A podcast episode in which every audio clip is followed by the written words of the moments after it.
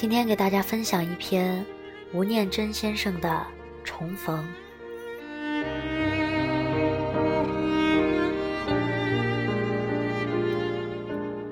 某导演在街上拦了一辆计程车，坐上车后报了公司的地址，就安静地思索着接下来要处理的事情。这位导演曾经有段时间很迷恋大提琴的音色，觉得那像是男人之间 man's talk 的声音，所以他注意到了司机正在听的是巴哈无伴奏。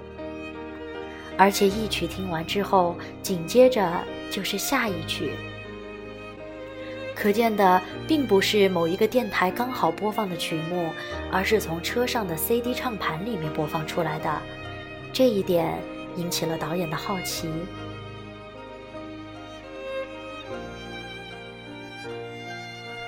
其实司机早就认出了导演。几句寒暄之后，司机说：“导演。”我跟你说一个关于我的故事好吗？导演其实早已经习惯第一次见面的陌生人把他当成多年好友般的说故事，而且生来就是一副绿色党派脸的他心想，听故事总比听政治好吧，于是便毫不勉强的答应了。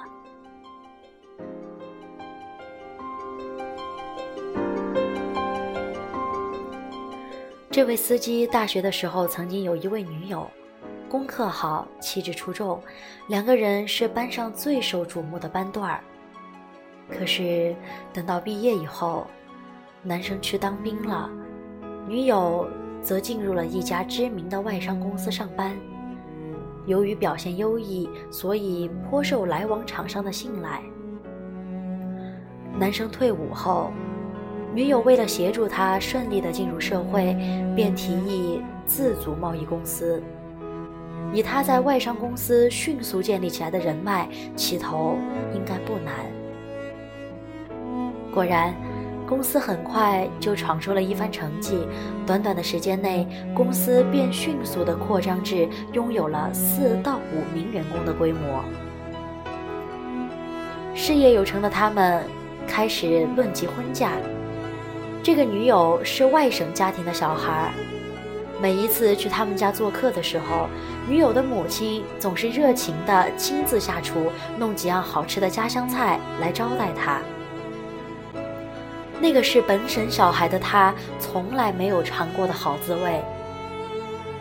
但是，宛若廉价八点档似的，男生小有成就之后，就管不了自己。有一天，公司的大客户带着与这个男孩年龄相仿的美丽女儿谈生意。几次见面后，这个女儿便与他发生了关系。而客户知悉后大为震怒，逼这个男生出面给个交代。被背叛的女友伤心欲绝，却没有为难他。两个人决定分手，而公司。也被拆移了。男生收拾完自己的东西，准备离开公司的那天，一向疼他的女友母亲进来办公室，走到了他的面前，痛心而又气愤地狠狠甩了他一巴掌：“我对你那么好，煮了那么多的好吃的菜给你，你对不起我。”不久。男生与大客户的女儿结婚，并成立了另一家贸易公司。但是辛苦经营多年，业绩却始终提不上来，勉强撑了几年后，公司与婚姻一起黯淡收场。失业的他决定开计程车为生，起码还是个老板。只是没有想到，老天大概是在惩罚他。三不五时就会再到过去业务来往的客户，每一回被认出来的时候，他都感到十分的窘迫。有时候跳表一百三十五元，客户塞给他一百五十元后，还很大方的补一句：“不用找了，留着吃饭吧。”他心里怄极了，十五元连碗阳春面都不够，还搞得我好像欠他一个人情。这么几次后，他决定不在台北市跑了，改去桃园中正国际机场当排班司机。因为他外文能力非常的好，有时外国的观光客便会连续几天包他的车四处游玩，收入比一般的司机都还好。有一天，排班的下一辆车就要轮到他载客时，他发现即将搭车的那位女性穿着剪裁优雅的套装。拉着低调却高档的皮箱，一头短发撑出了他的利落。他认出来了，那是他的前女友。依然脱俗出众，还多了几分意气风发的神采。他实在是不想让他看见现在自己开计程车的模样，但躲也躲不掉，车子只好慢慢的滑向了他的面前。导演，你知道吗？当时我真的很痛恨交通部要求司机在车内放置职业登记证，仪表板旁边的那个我还可以遮下来，但张贴在椅背的那张我来不及抽走。此时他只能希望他并没有注意到自己的照片和名字。一上车，女孩交代了目的地之后，便没有再说话。过了一会儿，他开始讲起手机，总共四通电话。前面三通都是用英文交谈，第一通是打给先生。从对话中，他得知了他现在住在澳洲，先生是一位律师，最近正在处理几个大案子。第二通。是打回公司，交代秘书一些待处理的事情，生意似乎很不错。第三通，则是打回家里，关心女儿在学校里发生了哪些事，提醒他要去上芭蕾课，并叮咛儿子要记得写作业，不要一直玩电脑，还有哪一天有户外教学，应该要准备一些什么东西。他默默地听着他说话，知道他现在过得很好。这时，导演的公司已经到了。导演说：“没关系，你继续讲。”第四通电话接通后，他用中文换了一个名字，那个朋友他也认识。这时他才知道，原来他妈妈生病了。这一趟临时回国是来探望妈妈的，过几天就会返回澳洲。他还约了那位朋友有空一起吃个饭。挂上这第四通电话后，差不多也抵达了目的地了。他很庆幸女生一路上都忙着讲电话，并没有认出他来。付完账后，女生下了车。男生帮他把皮箱从后备箱搬了下来，他拎着行李离开。男生坐回驾驶室，心中百感交集。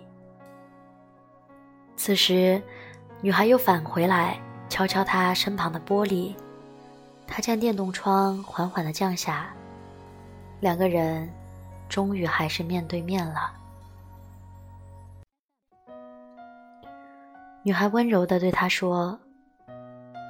我已经用那四通电话，把我这几年的生活，通通告诉你了。我住哪里？我先生在做什么？我有几个小孩？他们几年级？我妈妈生病了。我这趟回来要待几天？什么时候走？而你，怎么连一句问候也没有？说完。女生转身而去，男生怔怔地望着她消失的背影，将车慢慢地开进一条巷子里，停下来，大哭了一场。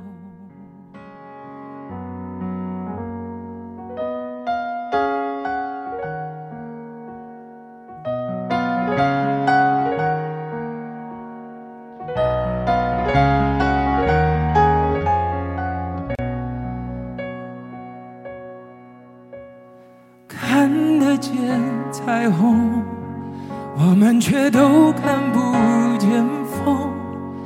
满含是爱结束的帮凶，我们当时还不懂。突然的重逢，倒也是仁慈的一种，总算能换个位。唯独相同，我感激缘分的系统。长镜头，我们的回忆没拍下太多泪流，只有凉风、浪海和沙丘。到那天碰头，你轻巧回避我荒谬的旧伤口，故事结构。不必追究。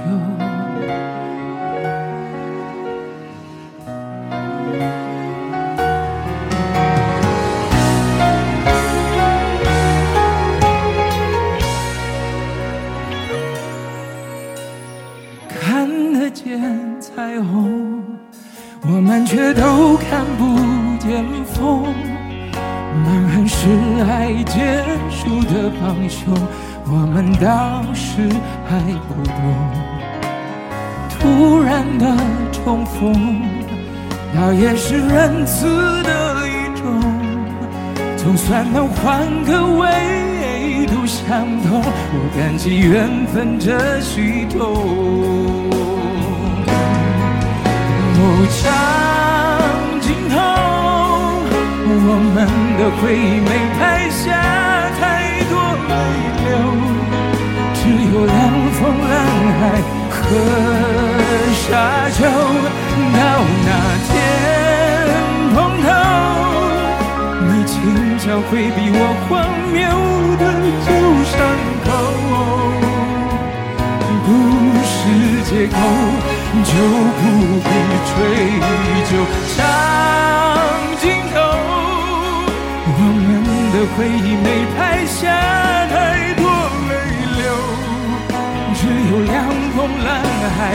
海和沙丘。